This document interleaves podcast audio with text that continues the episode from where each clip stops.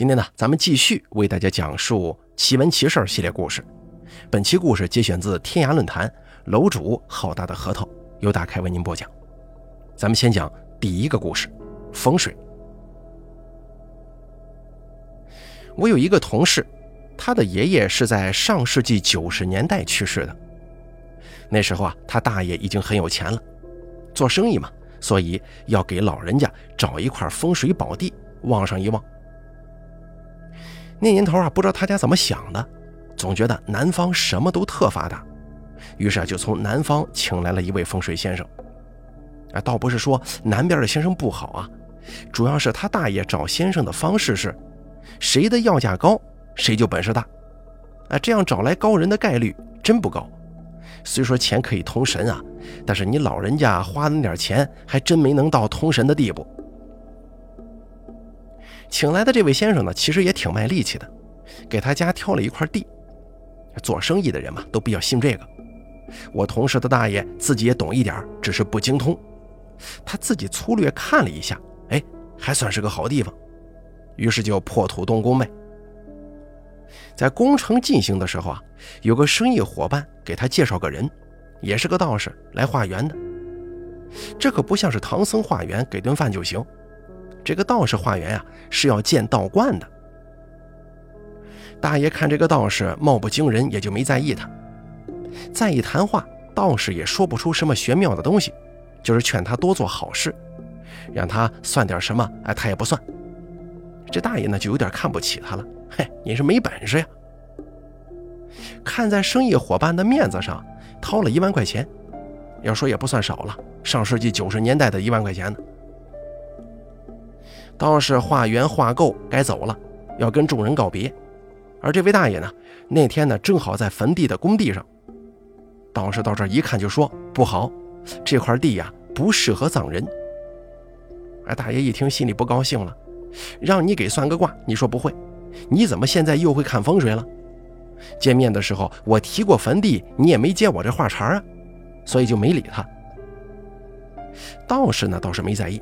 只是劝大爷不能在这儿建坟。最后看大爷一定不肯改，只好问老爷子，就是我同事的爷爷的生辰八字。出于礼貌啊，大爷就告诉他了。道士说，这个八字如果人埋在这儿，一定会伤后代的。他最喜欢谁，就会伤害谁。要是别的八字还有补救的方法，但如果是这个八字，那就必须停工。可我大爷根本就不信他这一套。下葬那天呢，很正常，大爷放心了，因为老爷子最疼的就是自己的大孙女，也就是这位大爷的独生女。他们那儿有个风俗，下葬后几天啊，家里的男丁要去祭拜，长子长孙要给上供。这长孙啊，未必是长子的儿子，我同事他爸行二，他就是长孙。供什么呢？供老人爱吃的东西。那天去上供，家属都是很虔诚的。唯有上供的东西，老头最爱吃鸡蛋。大爷心想啊，现在条件都好了，你供几个鸡蛋多丢人呢。于是花钱买了不少好的东西。上供的时候是这样，长孙一件一件的摆贡品，同时嘴里念叨着：“爷爷呀，怎么怎么了？我来给你上坟了，怎么怎么着。”长子要一直跪在坟前，倒三碗酒摆好，等贡品都摆好了，再带头磕头。那天呢，就这个流程了。我同事正在摆呢，忽然听见几声响，众人一片惊呼啊！他赶紧回头一看，大爷身上都是酒。原来那三个碗摆好，可不知怎么着，自己就炸了。你说这可奇怪吧？碗又不是密闭空间，倒的也是低度酒，天气又不是极冷极热，这碗怎么会炸呢？即使炸。炸一个也就是了，怎么炸了三个呀？家里有人就说：“老人家爱吃鸡蛋，咱没给他拿呀，拿了一堆花里胡哨的东西，老头子生气了。”这是。大家一想也对，反而有点高兴。高兴什么呀？证明这块地方风水好啊，不然死掉的人还能这么显灵吗？没想到过了不到一个月，大爷的独生女儿，就是老头子生前最喜欢的那个大孙女。死了，他死的很奇怪。傍晚回家过桥的时候啊，也不知怎么回事，就摔到桥下去了。当时桥上有不少行人啊，赶紧去救他，可是救上来人就不行了。整个家族都害了怕呀。而接下来大爷赶紧去找那个道士，可是那个道士又去别的地方云游了，只好又托人请了另一位风水师。这人来了一看，跟那个道士说的一模一样，没办法，只好另行改葬啊。再给大家说下一个故事：黑小孩。我有一个朋友，他家住的地方呢，算不上家属院，但是那个小区基本也都是他父母单位的同事。以前好一点的单位啊，大部分都是这样的，自己不盖房子的话，也是买一些房子安置职工和家属，所以这里的邻居基本都认识，自然邻居家的小孩也都互相认识了。而且当时上学呢，也有跟单位对口的学校，所以好多小孩还是同学。至于学龄前的儿童，单位有自己的幼儿园和育红班，那就互相之间更熟悉了呀。我朋友就是这帮小孩当中的一员，当时他也才一二年级吧，每天放学就是玩，一帮差不多的小孩，当然是没有不敢去的地方，整个小区都被他们骚扰了个遍。那天不知道是谁发现的，小区供热那个地方很好玩，而且呢还有一个大煤堆。于是，一帮小孩就跑过去了。男生捡起煤块，互相丢着玩；女孩嘛，稍微爱干净一点，在旁边当啦啦队。无意之间呢，被这个煤块丢到了，就会哭。这么着啊，自然就把供热的员工给惊动了，跑出来费了好大劲儿，才把这群孩子给轰走的。可是小孩是不能轰的呀。从那以后，供热厂的这个院子就变成了勇敢者的游戏。门锁着是没有用的，他们会爬墙过去。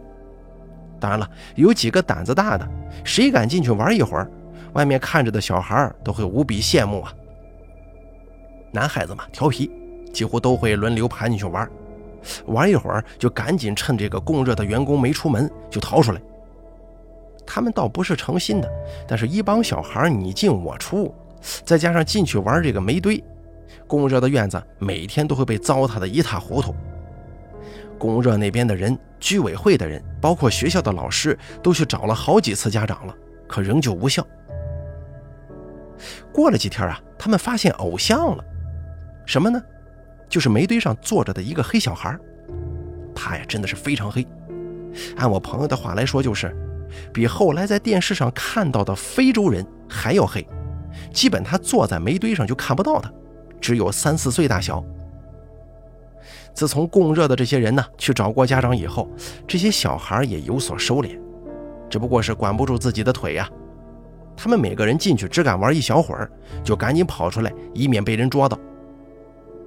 那个黑小孩可一直神色自若地坐在煤堆上啊，而且供热的工人一旦听到声音出来看，别的小孩都连滚带爬地窜出院子，唯有那个黑小孩一动不动。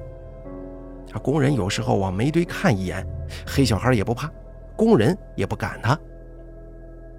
时间一长，小孩们就觉得，哎呦，他太厉害了呀，就有上煤堆跟他说话的。不过这个黑小孩啊，口齿不大清楚，不过普通的一问一答还是可以的。小孩子嘛，问话也问不出什么重点，反正都觉得跟这么不怕大人的小孩说上两句话，那可是无上光荣啊。所以就一个连着一个的上去说，说完了，有时候等不到回答，后头的就催了。其实啊，他们不是去聊天的，而是排队问他话。家长都不让去供热那个地方玩，所以他们回家也不敢说。虽然一看衣服，家长就知道这小子又去了。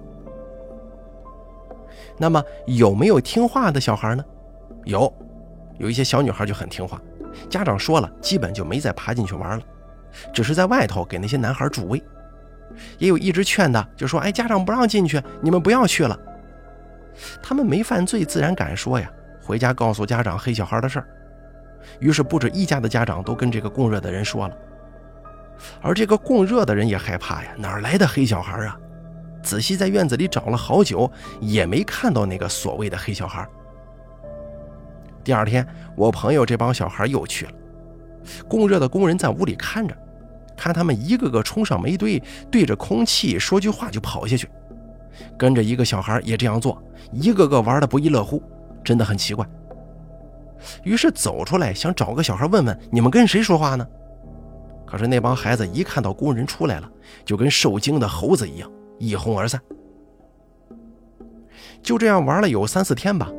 工人也曾经拉住过几个小孩，问他们这个黑小孩是怎么回事。这些人呢，倒也如实招供，还指给工人看：“你看，他不是在那坐着笑呢吗？”可是工人看不见。也有人回去商量，是不是闹鬼了？别人说不可能，这大白天的还是闹市区，咱院里又这么多人，怎么可能闹鬼呀？估计就是小孩子们胡说的。后来又过了几天，小孩们说黑小孩不见了。还找他呢，但小孩都没长性啊，找了几天找不到，谁也就不提他这个事儿了。大人们更加认为这只是小孩子们的一个游戏。没想到一个多月后，几个小孩下学背着书包往家走，他们看到了那个黑小孩走进一栋楼里去了。他们大呼小叫的追进去，也没有找到他。而当天晚上啊，这栋楼有一家人着火了，这家大人不在，只有一个小女孩。是因为电线的问题才着的火，那小女孩被烧死了。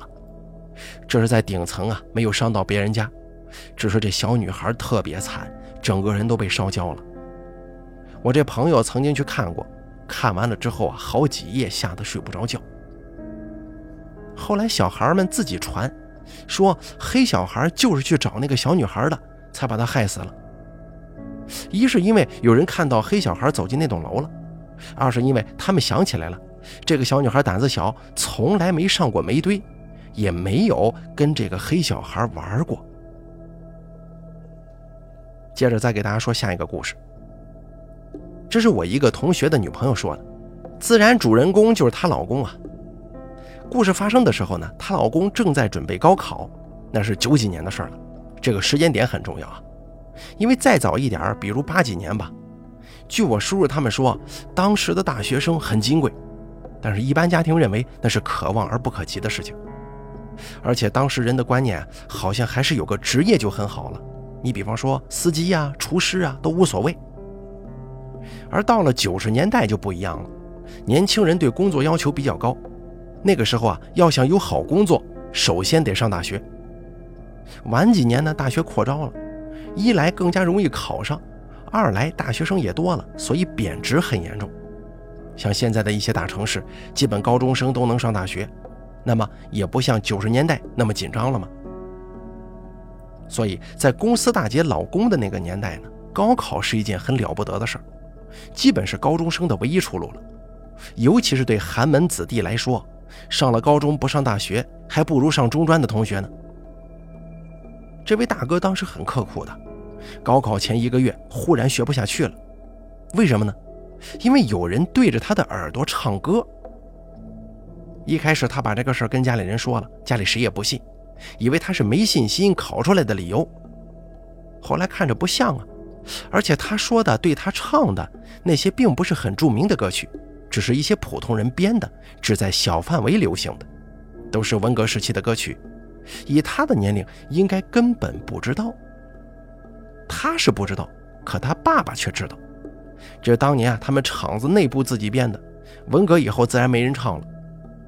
但是就是这歌，让他爸爸想起一个人来。这个人是他爸爸当年的同事，从进厂就跟同事大姐老公他爸爸是死对头，俩人斗了一辈子，现在还在斗呢。何况当年年富力强的时候啊，那年俩人是争一个某干部的职位，争斗的是不亦乐乎。那么，为啥想起他呢？有三个理由。第一，这个人跟他家有仇，现在也在争，也有作案动机。第二，这个人没什么文艺细胞，文革的时候啊，一是年轻，二是不能不唱，所以学会了几首歌曲。他只会这几首歌，而且前几年元旦单位搞活动，他上台唱的也是这些。第三，此人的爸爸据说会一些邪术，所以家里人越想就越像啊。可是怎么办呢？没凭没据，你找人家能行吗？最后为了儿子低头了。大姐老公他爹提着点礼物去那人家，说明我儿子前途重要啊，我得盯着他学习。我看你能力什么的都比我强，我打算给领导推荐你上那个职务。于是等于服软了，还挺管事儿啊。从那天以后，同事大姐的老公就再也没听到过那个声音，他家还高兴呢。可没想到高考前一天，那个声音唱了一宿啊，而这个声音只是考生能听见，别人听不见。你想想，这一夜不睡觉，你能考得好吗？第二天又是如此。当时高考几天我不知道，总之考了几天就唱了几天，啊，不用问啊，考砸了。他爸爸都想剁了那个人，结果还是忍了。当然之后俩人斗得更厉害了。同事大姐的老公呢，没招了，只能复读一年呗，压力相当大。到了当年春节的时候啊，他跟家里人说不想复读了，家里大吃一惊，问他为什么呀？他一开始不说。后来就说：“我学习并不是特别好，万一今年他再来搅和呢？”他爸就说：“如果他再来吵你，我就跟他拼命去。”儿子说：“是啊，我就怕这个呀。为了我还不一定能不能考上这个大学呢，再闹出点什么事儿来，还不如不考。”他爸不愿意，就说：“你必须考，考得上考不上是你的事儿，爸爸保证他今年不来闹你。”老伴儿也害了怕了，就说：“老头子，你可不能动粗啊。”他爸说：“没事咱文明人办文明事儿。”同事大姐的老公呢，担着心继续学习，看他父母啊什么时候背着他商量什么，他问也不告诉他。这不，又到了高考前一个月了，果然他的耳边又响起了唱歌声。跟父母一说，他爸反而有点高兴的样子，说：“没事闹你就先去睡觉吧，明天再学。”第二天，他放学回家，看家里坐了个大爷，五十来岁的样子。他爸让他叫王伯伯，哎，打了声招呼就去学习去了。学了不一会儿，那个唱歌的声音又响起来了。他还踌躇是不是跟父母说，因为当时王伯伯不是在客厅坐着吗？他总觉得一个高中生当着外人的面说这些怪力乱神的事情很丢人。不料还没等他说呢，这个王伯伯进来了。进来也不说话，掏出纸念叨几声，啪的一下，用把刀把这个纸就钉在了他的书桌上，还把他吓了一大跳呢。可是紧跟着他发觉那个唱歌的声音啊没了，然后这他才看清钉的是一张符。他刚要问呢，他老爸就叫他继续学习，把这王伯伯给请出去了。而这一年呢，他就考上了大学，还不错。后来他爸爸才断断续续地告诉他。那年过年，他一说，他爸爸也警醒了，于是动用各种关系去找人，请到了这个王伯伯。王伯伯施法第二天，他爸爸那个同事就病了。就在施法那天晚上，他被送到了医院。为什么呢？因为不明原因吐血呀。而王伯伯说，这是他害人被破了之后遭到了反噬。现在那个人跟同事大姐的公公都快八十了，住在一个小区。俩老头到现在还互相看不顺眼，逮着机会就掐呢。再给大家说下一个故事啊，这是我一个同事他老婆的表舅发生的事儿。虽然家在农村啊，但也很富裕的，这要归功于他前面的打工生涯。其实啊，他只打了三年工，有人就说他是不是高级人才呀？而问题就在这儿，他表舅根本啥都不会。他表舅啊，本来就是一个很普通的农民，因为没啥手艺，所以农闲时期呢，出门打工，做的也都是一些基础的工作，工资自然是很低的。那天呢，跟几个老乡正蹲在街边等活呢，过来一个人。这个人穿一身很古板的中山装，看着六十来岁的样子。等活的农民工不少啊，一看有人过来，都围上去问。那个人不慌不忙看了一圈。跟表舅说：“你跟我走吧。”表舅很高兴啊，一边走一边问这个老板做什么活。那个人说：“没事你就陪我站着就行。”表舅很奇怪，就问他：“在哪儿站着呀？”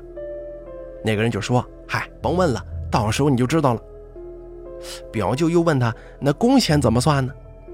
那个人说：“哎呀，不要问，亏不了你，做一单活分你一成。”表舅也不知道这一成是多少，他心想啊，反正自己干一天最多也就赚十块钱，就跟他去试试呗，不就是站着吗？一个普通的农民工，既不怕被劫财，更不怕被劫色呀。那个人带着表舅去了一栋小楼，后来表舅才知道，那小楼叫别墅。晚上把表舅带到一间屋子里，那个人在地上画了个圈，让表舅站进去，跟他说：“别坐下，别出圈，我叫你，你再出来。”表舅就问他：“那我要上茅房咋整啊？”那个人就说：“你赶紧该上厕所上厕所，方便完咱们再弄。”表舅也不敢惹他呀，就到了茅房排泄干净，回来就站着圈里了。那个人出了屋去，还把灯给关上了。表舅有点紧张啊，刚来站了一会儿。觉得也没什么，自己也放松下来了，还有点好笑。他想起了《西游记》当中那个三打白骨精的桥段，孙悟空不也是画了个圈吗？正乐呢，那个人走了进来，一看就说：“哟，你还挺高兴啊。”表舅也不知道该不该高兴，很是惶恐，说：“老板，我我不乐了。”那个人就说：“行了行了，没事已经弄完了，你走吧。”带表舅出来上车。那个人开着车，表舅坐在副驾驶上也不敢说话。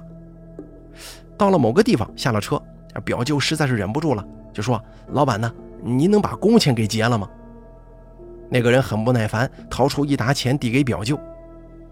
表舅当场看傻眼了，不敢回出租屋里数，怕这个同行的人抢活呀。他是找了个公厕才数清楚的，整整一千块钱，那可是上世纪九几年呢。而这个中山装啊，就告诉表舅，明天还来这里等他。而第二天又去一个房子，这回不是别墅了，但也是一个很高档的建筑。表舅又赚了三千块钱。中山装让表舅明天还是在此地等他。连续如此一个多周之后呢，表舅已经赚了小一万了。中山装说太麻烦，你就跟我走吧，算我的助手。表舅很高兴，说知道知道。我就是你小蜜，中山装一听，差点气得笑岔气儿啊！后来表舅才知道，虽然一些小蜜也是助手，但他这样子是做不成小蜜的。那么他这个助手是干什么的呢？中山装没特意跟他说，而时间长了，他自己也看出点事儿来了。这个中山装是个搞封建迷信的，不少官员跟老板都对他毕恭毕敬。他搞的封建迷信种类多了。相面什么的呢，就不需要表舅了。有的时候啊，去某些空房子或者去野外，表舅就得跟他去。这个时候，表舅业务已经很熟练了，不用画圈，告诉他站哪就行。中山装让表舅跟他住一块儿，你看，表舅又省下了一份房钱嘛。其实呢，这是他惯性思维。自从跟这个人，他赚钱犹如山呼海啸。用他自己的话来说，就是这赚钱赚的自己都觉得害怕呀。那个中山装虽然不爱说话，但是生活并不乏味，出去玩也都带着表舅。当然吃饭喝酒无所谓，嫖啊赌啊什么的，哎，都得表舅自己花钱了。表舅对花这种钱很潇洒，有时候中山装不去，他自己都去。时间长了呀，表舅也就认识了一些这个圈子里的人。有些人呢，话里话外说提醒也好啊，说挑拨也好，就告诉表舅：“哎，你得小心呐，你什么都不会呀，人家用你还给你这么多钱，你想想为啥呀？肯定是从你那儿拿了不少东西啊。你这种人有什么可拿的？